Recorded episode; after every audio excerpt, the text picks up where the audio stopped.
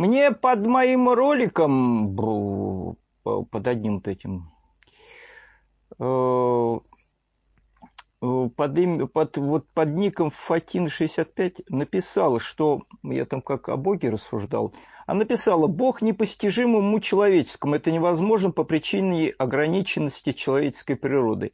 Человек, смотри в себя и будет с тебя, вот где безграничность познания.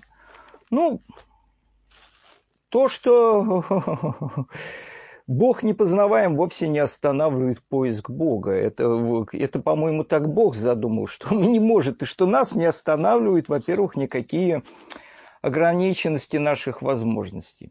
То, что Бог непознаваем, это уже как бы сказано давно, это отнюдь не останавливает поиск этого границ, за которые нам кажется невозможно заглянуть. Вот так нас сделал наш Отец Небесный, так Он позаботится. Но дело-то не в этом.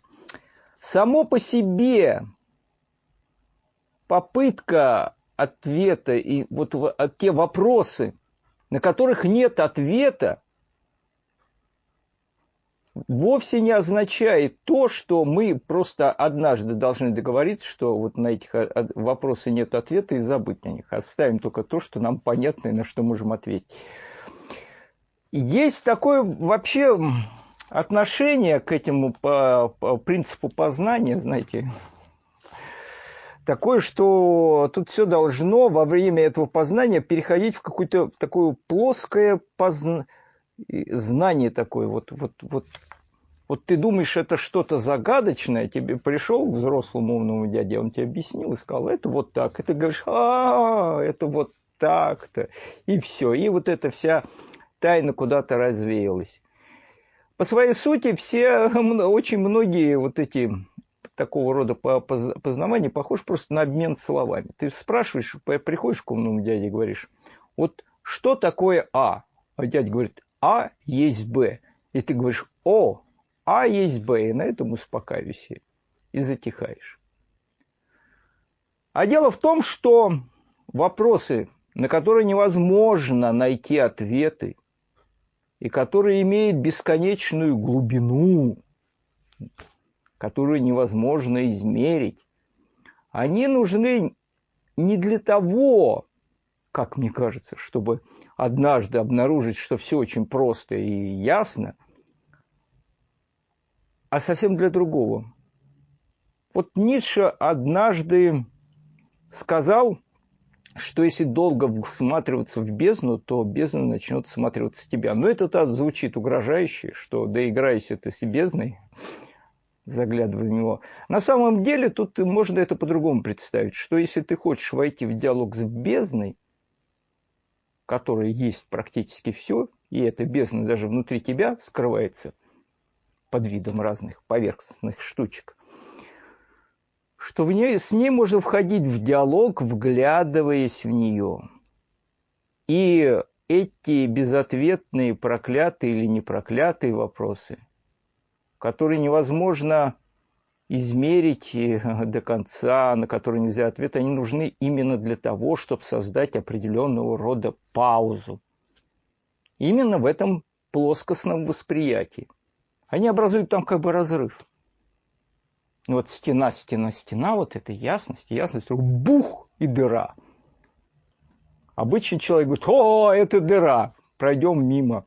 Или как-нибудь ее за, заштукатурим, чтобы не видеть того, что оказывается за этой тонкой стеночкой вообще неизвестно что. Это если вы хотите успокоиться в какой-то приземленности. А если вам нужно что-то другое, если вы хотите перейти границу, вам надо глядеть безграничное. И вглядываясь туда, в эту как бы щель между мирами, которую в этот паузу, этот вопрос создает, ты вступаешь в какое-то другое состояние, которое тебя избавляет от этой приземленной ясности. Это как щи, это как что-то, во что ты смотришь. Ну, и на, от, причем из этой что-то начинает на тебя что-то глядеть. И получается интересное глубокое состояние. Когда ты задаешься вопросом о Боге, на который нельзя ответить. Есть надежда, что в это время, когда ты глядишь в этот вопрос, в его глубину, Бог глядит на тебя и тоже приглядывается. Шри Равна Махарши предлагает сделать какой-то великий переворот в своем сознании, просто задавая некий вопрос, кто я. И не для того, чтобы на него как бы найти плоский ответ и начать там плести всякую биографическую чепуху. Я есть там Коля, э, там Пупкин такой-то, я родился это, это все это бесконечное.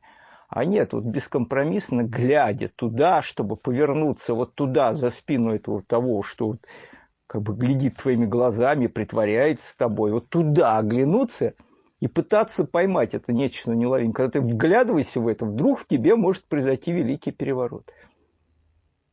Поэтому безответные вопросы, вот именно те, которые кажется, что тут грань, за которые не надо даже соваться, они бесконечно нужны. И их надо задавать. И именно для той цели, чтобы не, не приобрести это очередное плоское знание, которое там пришпилить себе, как гербарий, ходить гордиться им, а для того, чтобы выйти за границы этого ограниченного знания.